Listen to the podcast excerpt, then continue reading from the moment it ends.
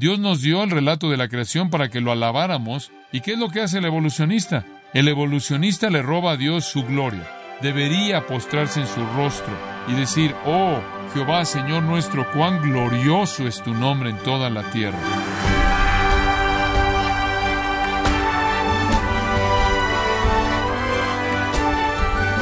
Queremos darle las gracias por acompañarnos en Gracia a vosotros con el pastor John MacArthur.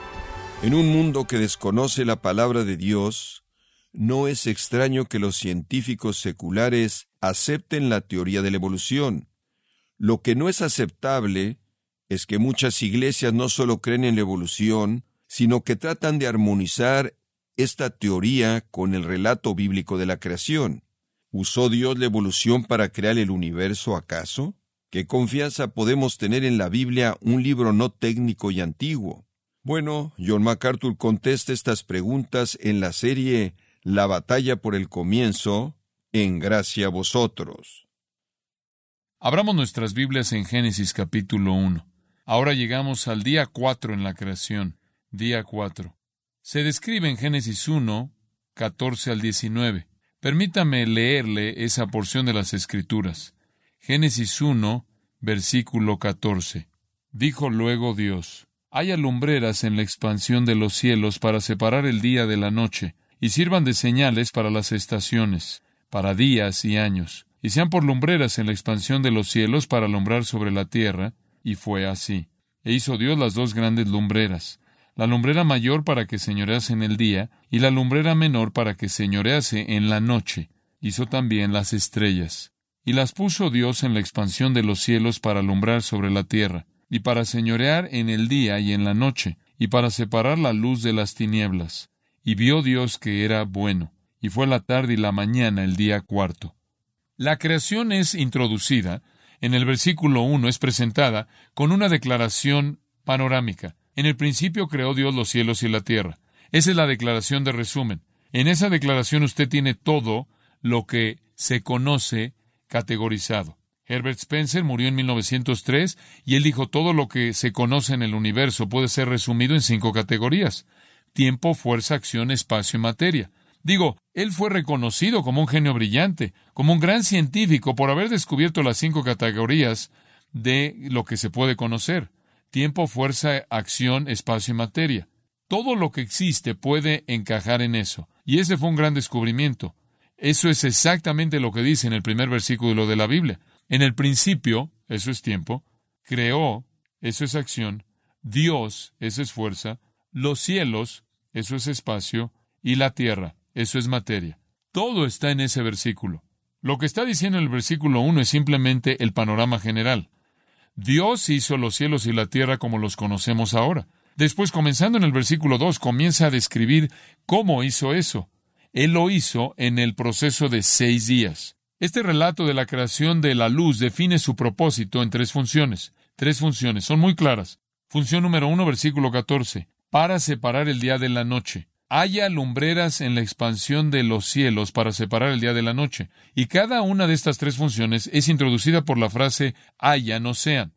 La primera función, separar el día de la noche. Entonces podemos decir, si estás aquí siguiendo o escribiendo un pequeño bosquejo, la primera función de estas era separar, separar. Ahora, para separar algo de otra cosa, para marcar una distinción entre dos cosas, esas dos cosas ya deben estar existiendo. La oscuridad ya existía, sabemos eso a partir del versículo 1 allá atrás. La luz llegó a existir también en el día 1, entonces ya existía. Esto afirma que el día existió sin el sol y la noche existía sin la luna y sin las estrellas. De nuevo, el sol no es la causa de la luz en el día, porque ya habían habido tres periodos de luz diurna y tres periodos de oscuridad antes del día cuatro. Dios creó estos portadores de luz y les dio la tarea de separar. Y ahora, desde nuestro punto de vista, es el sol lo que nos trae la luz en el día, es el sol que nos trae la luz en la noche junto con las estrellas. El primer propósito entonces de estas lumbreras era separar el día de la noche. En segundo lugar, o crear el día como lo conocemos, un día de 24 horas. Lo segundo era para dominar. Primero separar, en segundo lugar para dominar. Siga el texto. Y dice en el versículo 14, y sirvan, ahí está esa frase de nuevo, indicando una segunda categoría, y sirvan de señales. ¿Qué tipo de señales? Para las estaciones, para días y años. Ahora el verbo aquí, haya o sirvan, significa sirvan. Dios dio estos cuerpos luminosos para servir. Sirvan de señales, usado en su connotación normal como una señal para los habitantes de la tierra. ¿Y eran señales de qué? Bueno, se lo dice ahí. Eran señales apuntando a estaciones, días y años. Lo que está diciendo es que estos cuerpos estelares dividirían el año en estaciones, dividirían el año, dividirían el tiempo, debo decirlo más bien, en estaciones, en días y años. Entonces, tiene épocas de estaciones como también tiempos de calendario. Y eso es verdad, es verdad. Es la luna, como usted bien sabe, lo que determina los meses. Y en el curso del movimiento de la luna, aunque es una órbita quizás algo rara, también genera las estaciones. El Sol hace lo mismo, porque la Tierra está inclinada sobre su eje y causa que el Sol esté en distancias variantes de su superficie en diferentes puntos en el globo en diferentes tiempos del año, lo cual produce las estaciones, las cuales son críticas para prácticamente la rejuvenación de la vida y el crecimiento de los cultivos y el florecimiento de la tierra y la bendición de la humanidad. Entonces, días y años respectivamente son las medidas más cortas y más largas de tiempo, fijadas de manera definida por el movimiento del Sol y también involucra a la Luna en sus movimientos mensuales. Y, claro, dentro del el marco de estos días y años, la Luna y el Sol también afectan las estaciones. Entonces, en segundo lugar, en primer lugar, estos cuerpos luminosos fueron dados para separar y en segundo lugar para dominar. Literalmente dominan nuestras vidas. Ahora, algunos han sugerido que cuando dice señales aquí, él pudo haberse referido a algo más. Bueno, me da gusto que sugirió eso, simplemente no dice eso en la Biblia, y más bien yo prefiero apegarme a lo que Dios escribió aquí. La gente dice, bueno, tú sabes, esto podrá referirse a la tierra, a la navegación terrestre o marítima por las estrellas. Bueno, podría ser.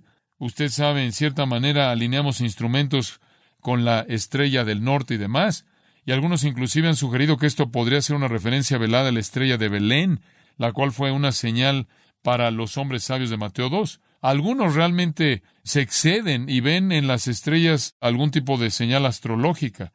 Hombre, nuestra cultura realmente se está ahogando en eso, pero dicen que hay algún tipo de zodiaco ahí, que esas estrellas de hecho son deidades o fuerzas o poderes que dan mensajes y tienen un gran impacto en las vidas de la gente. Eso es pagano, eso es impío, eso es antibíblico, eso es pseudociencia, eso es ridículo en el mejor de los casos, y en el peor de los casos es demoníaco. Génesis nos dice cuáles eran las señales. Eran señales para indicar estaciones y días y años. En esa manera domina nuestra vida, controlan la vida humana, controlan todo lo que hacemos en nuestra vida. En tercer lugar, primero para separar, segundo para dominar, en tercer lugar para iluminar iluminar. En el versículo 15, esa misma frase otra vez. Dice, y sean por lumbreras en la expansión de los cielos para alumbrar sobre la tierra. Simplemente para proveer luz, para iluminar, para separar, para dominar, para iluminar. Y me encanta esto, y fue así. Hombre, esta es una manera suave de decir lo que pasó el Big Bang, la gran explosión, claro, la cual es una teoría absurda de los evolucionistas, pero a manera de broma dije que en algún punto hubo un Big Bang, una gran explosión. No el tipo de gran explosión gaseosa celular de la cual hablan los evolucionistas, pero tienen que admitir que parece haber habido alguna especie de impulso explosivo rápido del universo para llevar al universo a su inmensidad en algún punto. Y mientras que rechazamos la teoría de la gran explosión del Big Bang, ciertamente hubo algo grande cuando Dios simplemente habló e hizo que un universo de cuerpos estelares existieran, instantáneamente existieron. Y fue así. Y recuerde, esa pequeña frase fue usada en el versículo 7 y fue así. Versículo 9 y fue así. Versículo 11 fue así. Versículo 11 y fue así. Y es una frase técnica y significa que fue hecho permanente. Significa que en la creación hubo una condición firme, fija, establecida. Este es el testimonio, y lo he mencionado un par de veces. Humberto Casuto, quien no es cristiano, es un escritor judío escribiendo desde el punto de vista, desde el entendimiento judío del libro de Génesis, es tan útil. Este comentario me ha sido más útil que cualquier otro que he leído y realmente entiende el entendimiento hebreo del texto y simplemente dice de manera repetida que esta pequeña frase indica que fue así y permaneció así a lo largo de la vida del universo. Es una manera de decir que algo fue fijado, fue fijo. Y de nuevo, va en contra de la idea del creacionismo progresivo, de que Dios hizo algo y comenzó algún proceso de evolución. Lo hizo, lo fijó, fue firme, fue establecido. Ahora, es parecido en las otras descripciones de los días de la creación. La obra es ahora repetida y es definida con mayor detalle. Observe el versículo 16. E hizo Dios las dos grandes lumbreras. Él ahora está definiendo estas luces, las dos grandes lumbreras. La lumbrera mayor para que señorease en el día y la lumbrera menor para que señorease en la noche. Hizo también las estrellas.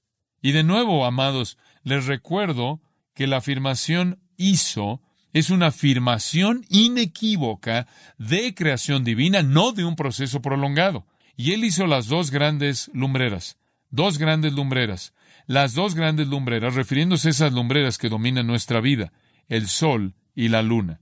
En el Salmo 8, 3, el salmista dice, Cuando veo los cielos, obra de tus dedos, la luna y las estrellas que tú formaste, digo, ¿qué es el hombre para que tengas de él memoria? Dios es el creador, Dios es el hacedor.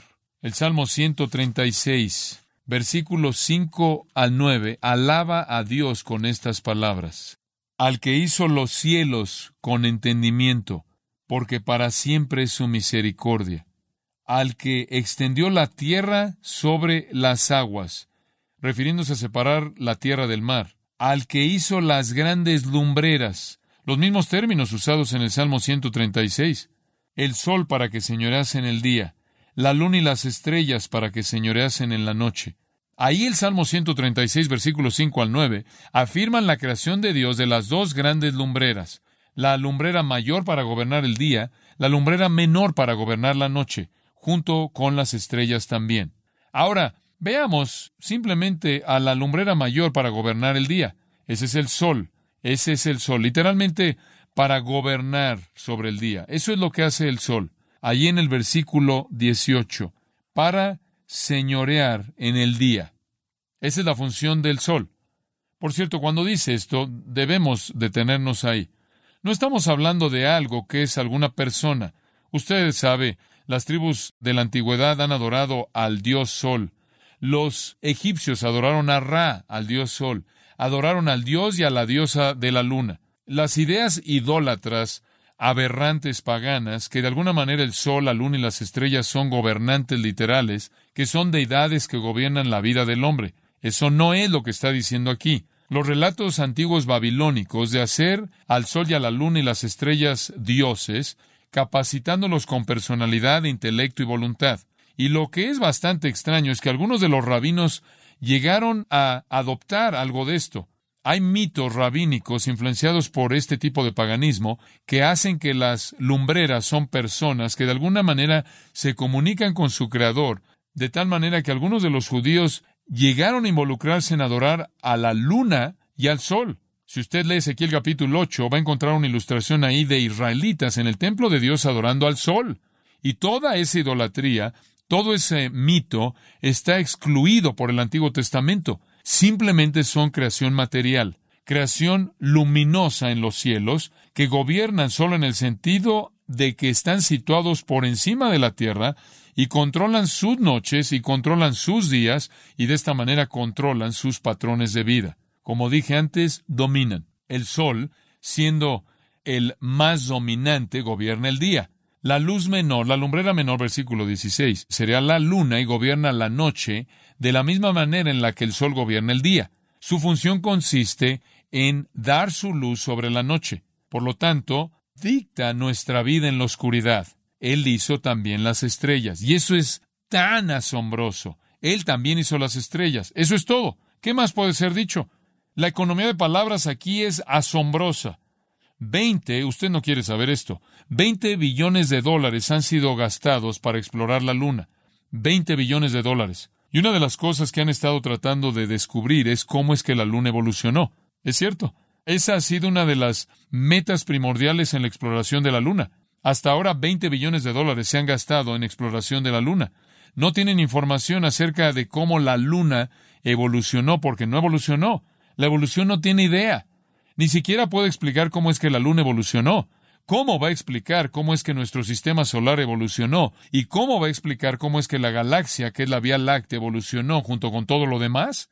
Una teoría dice que los planetas fueron formados cuando una estrella, ¿de dónde vino esa estrella, por cierto?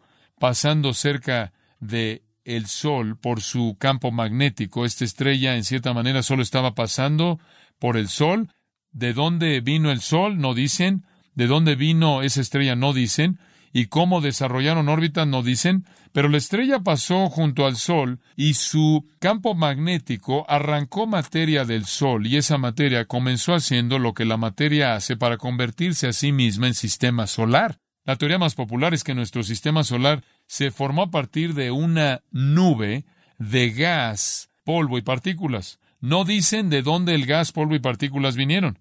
Y si eso es verdad, si todo esto simplemente se unió, los planetas y sus lunas debieron haber evolucionado del mismo material, entonces podríamos suponer que todos tendrían material y semejanzas en común, ¿no es cierto? Si todos vienen de lo mismo. Pero no es así.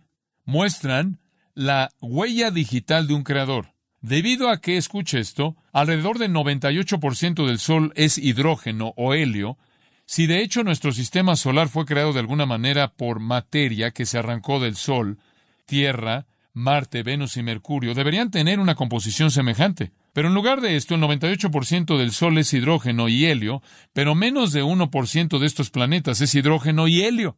No hay procesos naturales que pudieran formar estrellas que quemaran combustible cientos de miles de veces con mayor rapidez que nuestro Sol lo quema. No hay explicación alguna para explicar cómo galaxias enteras pudieran existir con sus billones de veces por billones de veces de estrellas. Y esa es la razón por la que es tan contundente ver en el versículo 19 que Dios lo hizo. Él lo hizo todo a su manera imposible de imitar, fresca, sabia. C.S. Lewis tomó la discusión del sistema solar, la evolución, a su fin lógico. Y cito aquí a C.S. Lewis. Si el sistema solar fue originado por una colisión accidental, entonces la apariencia de vida orgánica en este planeta fue también un accidente y la evolución entera del hombre fue también un accidente. Si fue así, entonces todos nuestros pensamientos actuales son accidentes. El resultado accidental del movimiento de átomos, esto entonces explica los pensamientos de los materialistas y los astrónomos, como también del resto de la gente. Pero si sus pensamientos son meros accidentes, ¿por qué debemos creer alguno de ellos? No veo razón alguna, dice C.S. Lewis, para creer que un accidente puede darme el relato correcto de todos los otros accidentes. Fin de la cita. Y Lewis sigue escribiendo en su libro acerca de milagros, que fue de Dios en el muelle, esto es de milagros, y él dice, y cito, cada pensamiento en particular no tiene valor si es el resultado de causas irracionales. Obviamente entonces el proceso entero de pensamiento humano, lo que llamamos razón, igualmente no tiene valor si es el resultado de causas irracionales. De esta manera, toda teoría del universo, lo cual hace de la mente humana un resultado de causas irracionales, es inadmisible, ya que sería una prueba de que no hay cosas tales como pruebas, lo cual es absurdo. Pero la evolución comúnmente es presentada como correcta y es precisamente una teoría de este tipo. Fin de la cita. Hombre, él realmente podría hacerles un número, ¿no es cierto? Cuando usted ve el universo desde un punto de vista científico, lo que encuentra no es algo que evolucionó a lo largo de billones de años, sino algo muy joven. Hay una falta de evidencia de que el Sol y las otras estrellas, por ejemplo, a partir de la fusión nuclear. Los evolucionistas dicen que es algún tipo de evolución de fusión nuclear. Las reacciones de fusión en el Sol deberían producir partículas subatómicas conocidas como neutrinos. En los 1960s, Raimundo Davis condujo un experimento diseñado para detectarlas. Tan pocos neutrinos fueron detectados que Davis dijo de ellos que eran, y cito, no consideramos este resultado como una medida del flujo de neutrinos solar debido a las incertidumbres en varios efectos de trasfondo. Fin de la cita. El meollo, dijeron, si la fusión nuclear está creando esto, el Sol y las estrellas, encontraremos neutrinos. Buscaron y no encontraron ni uno. Recientemente se ha descubierto que el Sol está oscilando. Al estudiar la naturaleza de estas oscilaciones, los científicos adquirieron conocimiento del interior del Sol, así como el estudio de las ondas sísmicas nos hablan o nos dicen algo del interior de la Tierra. Estos estudios muestran que la temperatura central del Sol es demasiado baja como para producir fusión nuclear. Los cálculos también han mostrado que si el Sol se formó por la contracción de una nube de gases, como la evolución estelar lo presenta, su temperatura central nunca alcanzaría el punto en el que el quemado nuclear podría siquiera comenzar. Simplemente no lo pueden explicar. ¿De dónde obtiene el Sol su energía? No tienen idea. Pero al observarlo, y esto es interesante, el Sol está contrayéndose o encogiéndose. Ahora están proponiendo una edad muy joven para el Sol, dice un escritor, de casi mil años atrás. No solo el Sol demuestra un universo joven, sino también la Luna. La velocidad a la cual la Luna está viajando, está alejándose de la Tierra, sabemos qué tan rápido se está alejando. Si la Tierra y la Luna tienen cuatro y medio billones de edad. La Luna debería haberse ya alejado hace mucho tiempo atrás, y eso es lo que dicen. La única explicación para el sistema solar, vamos de regreso al versículo 16, es que Dios hizo dos grandes lumbreras. La lumbrera mayor para gobernar el día, la lumbrera menor para enseñorearse o para gobernar la noche. Hizo también las estrellas. Y puso Dios en la expansión de los cielos para alumbrar sobre la tierra. Y aquí Él otra vez presenta los tres mismos propósitos, para separar, para dominar y para alumbrar, solo que ahora en un orden inverso, para dar luz sobre la tierra, esto es para alumbrar, y para señorear en el día y en la noche, esto es para dominar, y en tercer lugar, para separar la luz de las tinieblas. La única explicación es que Dios lo hizo todo. El salmista estaba en lo correcto. Los cielos declaran que la gloria de Dios y el firmamento anuncia la obra de sus manos. No hay otra explicación en absoluto. Y después dice, y vio Dios, versículo 18, que era bueno. ¿Qué quiere decir con eso? Le dije lo que esa frase significa. Es usada en el versículo 10 después de que la tierra seca y el mar fueron separados. Usada en el versículo 12 después de que los árboles y las plantas fueron creados. Y usada de nuevo aquí significa que estaba lista para ser habitada. Era buena. Estaba lista para ser habitada.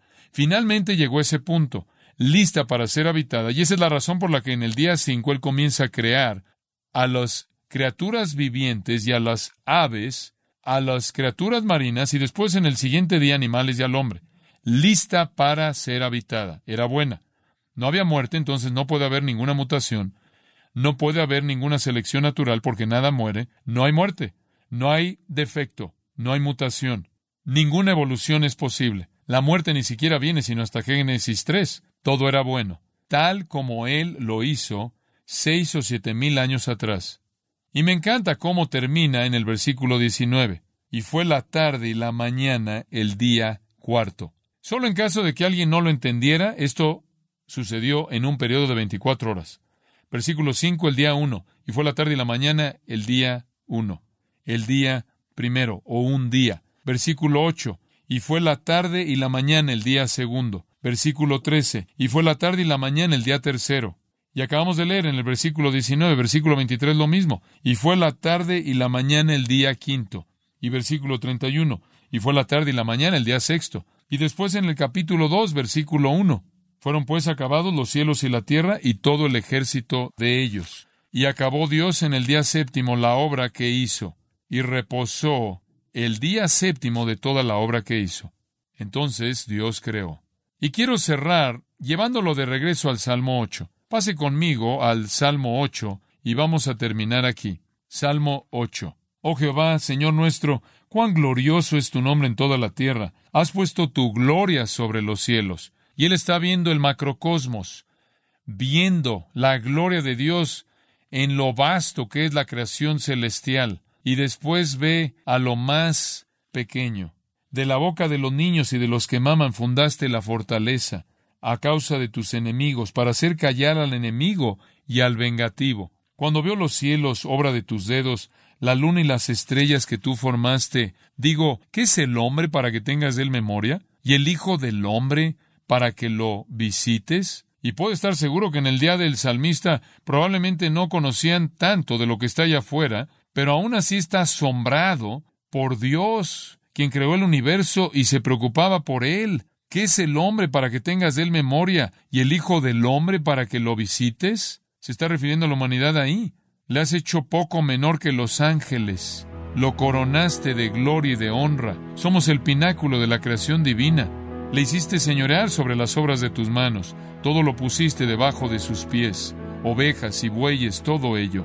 Y asimismo las bestias del campo, las aves de los cielos y los peces del mar, todo cuanto pasa por los senderos del mar. Oh Jehová, Señor nuestro, cuán grande es tu nombre en toda la tierra. Como puede ver usted, eso es realmente lo que Dios buscaba en la creación. Dios nos dio el relato de la creación para que lo alabáramos, como se hace en el Salmo 8, ¿correcto? ¿Y qué es lo que hace el evolucionista? El evolucionista le roba a Dios su qué? Su gloria. Le roba su majestad. Debería postrarse en su rostro y decir, oh, Jehová, Señor nuestro, cuán glorioso es tu nombre en toda la tierra.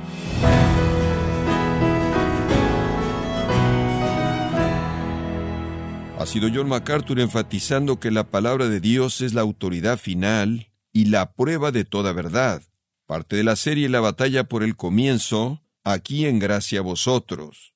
Y quiero recordarle, estimado oyente, que tenemos a su disposición la teología sistemática, escrita por John MacArthur, donde puede profundizar el tema de la teología de la creación y puede adquirirlo en nuestra página en gracia.org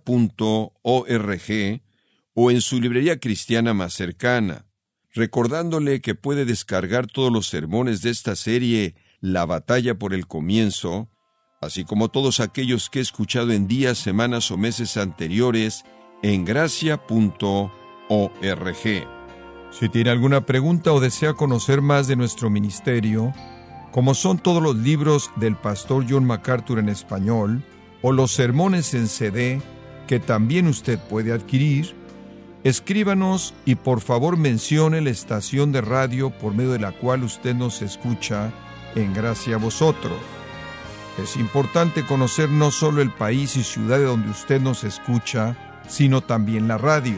Para quienes contactan nuestro ministerio por primera vez, pueden solicitar una copia del mensaje de promoción sin costo alguno, un mensaje por oyente, únicamente.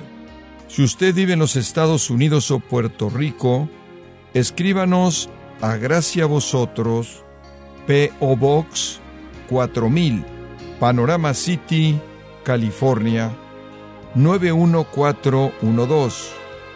O puede escribirnos a través del siguiente correo electrónico radio arroba gracia.org.